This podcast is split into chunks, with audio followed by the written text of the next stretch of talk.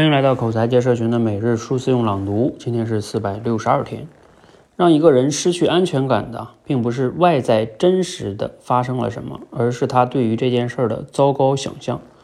想象的后果越糟糕、越严重，人的安全感就会越低。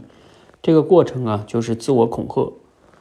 有的人觉得呢，的确是这样的，这是事实啊。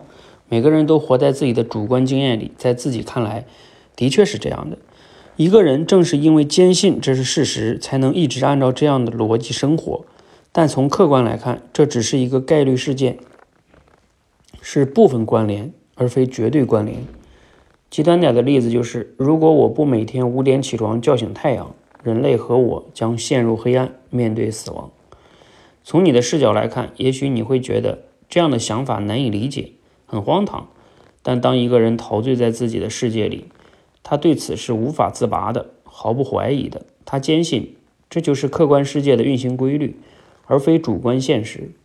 同样，有时候我们用自己的视角去看待别人的时候，也会无法理解别人为什么那么害怕没有工作，害怕被抛弃，害怕与人冲突，害怕别人不开心，害怕犯错，害怕别人不开心，啊，害怕坐飞机，害怕孤独。为什么在我们的世界里，稍有不慎就会有危险发生呢？让人失去安全感的，正是他内心深处的自我恐吓。在某些人的想象里，安全的活下来是一件伴随着很多危险且应对起来非常艰难的事儿。来自于养育你内心的小孩儿。这段话的核心思想呢，其实就是在讲，我们往往哈有时候没有安全感，是因为不是事实，而是自我恐吓。就是自我想象出来的那些恐惧哈，但是这个自我想象呢，又不是他瞎想，是他基于他自己的一些他认为的事实推理啊。就像他举的这个极端的例子哈，你觉得你不叫醒太阳，那我们是你叫醒太阳，所以我们才没死的。那你说你错了吗？好像你也没错。但是这里边你要是毫不犹豫的相信，你也每天都能验证。但是像这种就是你要想打破这个，还确实需要他。要亲自的实践一下哈。说到这个，就像，啊，我们社群里边帮大家去练口才，很多人特别恐惧当众讲话。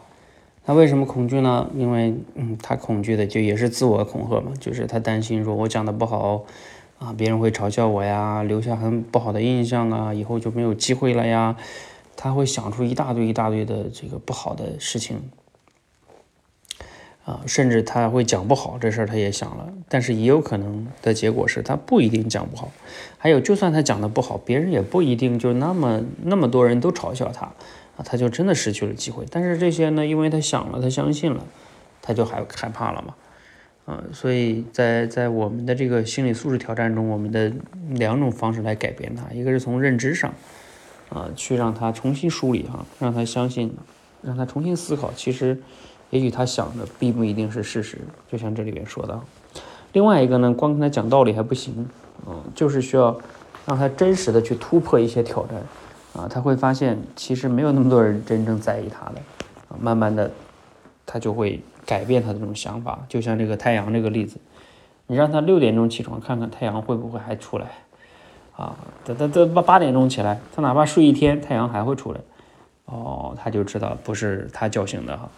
所以就是有些时候需要用事实，真正的事实来改变它，光跟讲道理是没用的。